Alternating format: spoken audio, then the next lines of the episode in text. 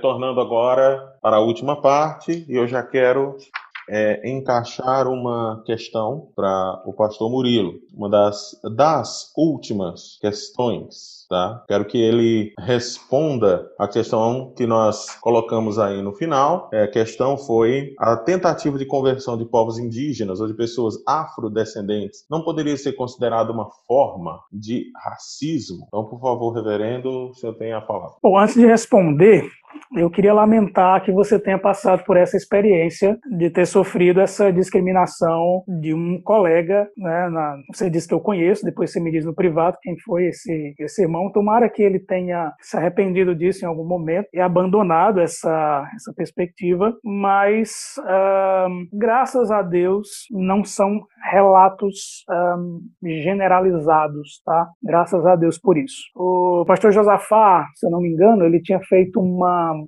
comentáriozinho que apareceu aqui na, na tela, dizendo que a negação do racismo por si só é racismo. É verdade, concordo plenamente. Uh, a gente não pode amenizar algo que é execrável, que é um, irracional, ilógico, e que também a gente não pode pensá-lo no meio de outros problemas e fazer disso a nossa bandeira, a nossa ideologia e achar que resolvendo esse problema a gente vai solucionar os problemas de conflitos e relacionamentos no mundo, né? Não iremos.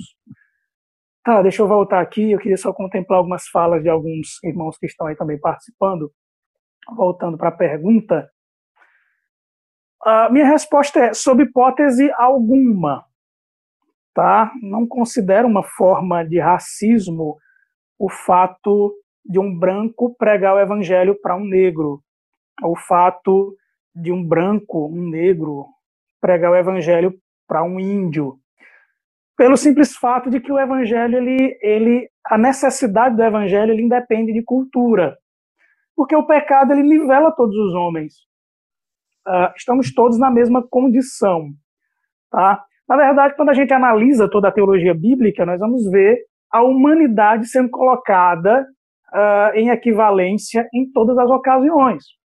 Então, o ser humano é criado justo naquela estrutura criacional, naquela realidade edênica, homem e mulher na mesma altura, e eles caem do mesmo jeito.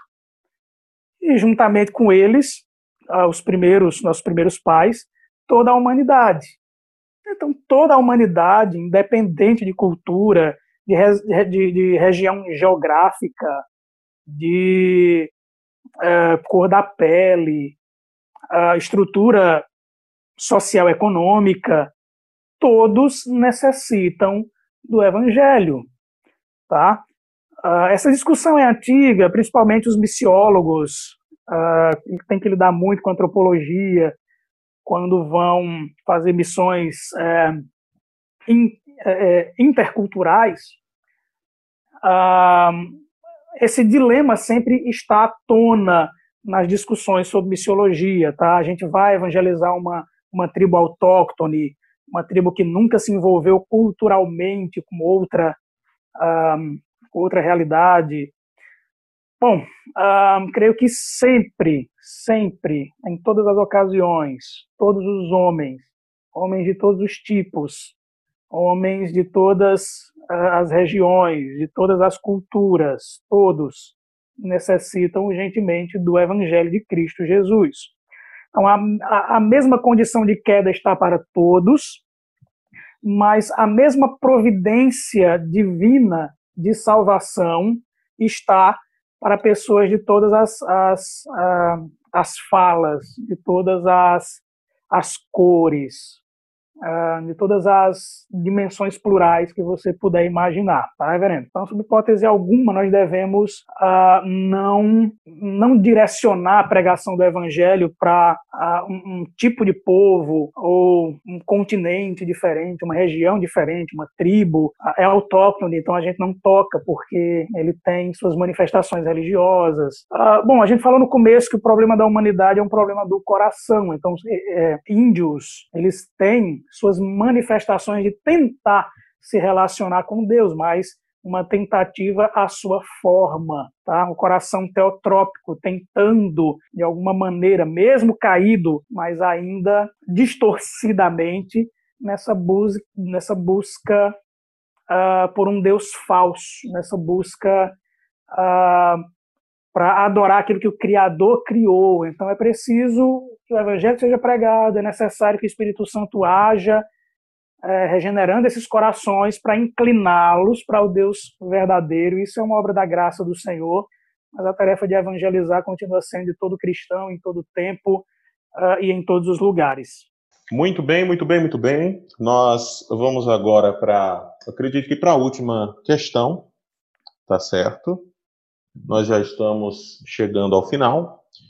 É, o cristianismo ele pode ser utilizado como bandeira de movimento de justiça social contra o racismo? A, a Igreja de Cristo ela tem essa função?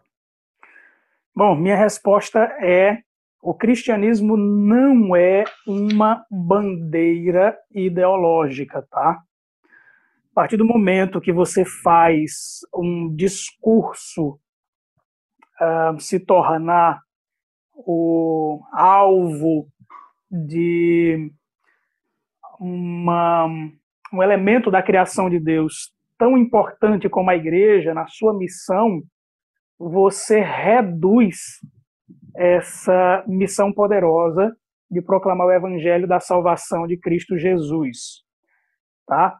Então, eu creio que a missão da igreja, a bandeira da igreja, eu não gosto disso, mas como a pessoa colocou aí, eu creio que é proclamar o evangelho e discipular pessoas e o conteúdo do evangelho, no poder do Espírito Santo, ele vai sim é, removendo todas essas perspectivas é, do paganismo no coração daquela pessoa e no meio dessa ação transformadora do Evangelho, do Espírito Santo, essa pessoa ela vai se conformando ao Evangelho e ela vai abandonando essas, é, é, esses desvios, esses caminhos de desvirtude que o seu coração abraçou por causa do pecado.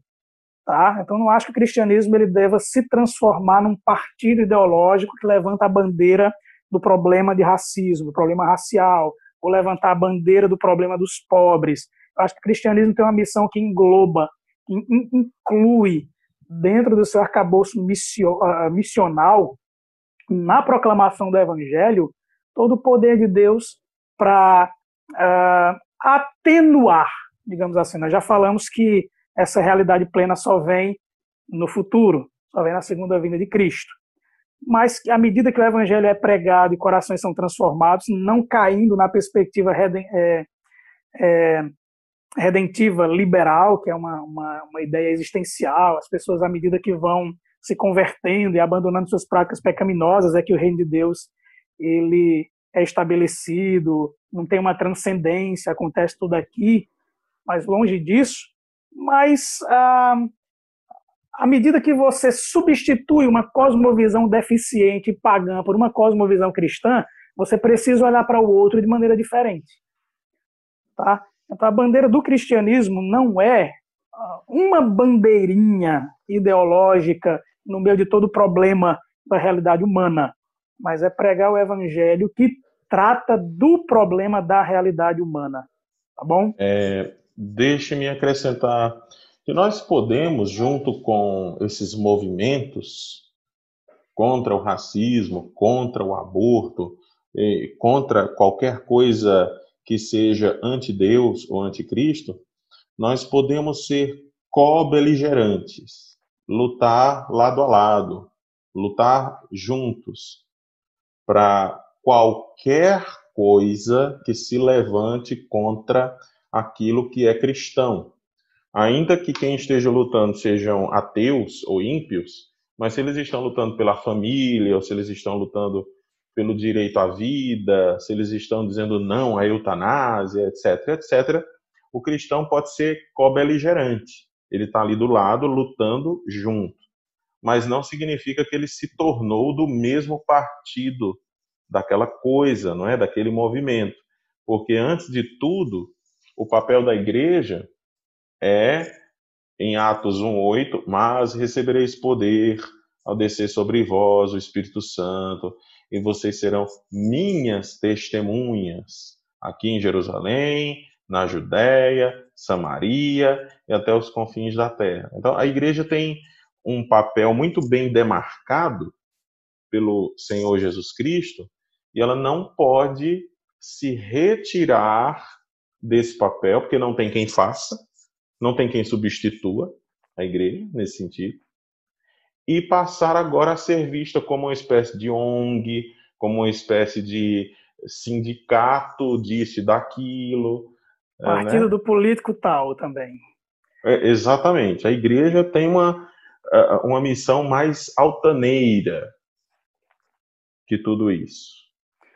Isso. É, infelizmente, nessa tentativa de se engajar sem discernimento, nós temos visto muitos irmãos abraçando o liberalismo teológico e um, erguendo um partido político, uma ideia de um partido político, como elemento que vai trazer redenção para o nosso povo. Tá? E tem pessoas, eu já recebi, uh, já vi pessoas compartilhando coisas que envolvem o atual presidente da República ou qualquer outro, tá? mas de uma maneira tão marcadamente uh, que você percebe a transferência do papel redentivo de Cristo para essa pessoa, ou para o partido político, ou para a ideia desenvolvida ali dentro, que a gente percebe facilmente uma idolatria ali. Tá? Então, isso acontece no partido político, isso acontece na, na militância é, de qualquer natureza que você for se envolver.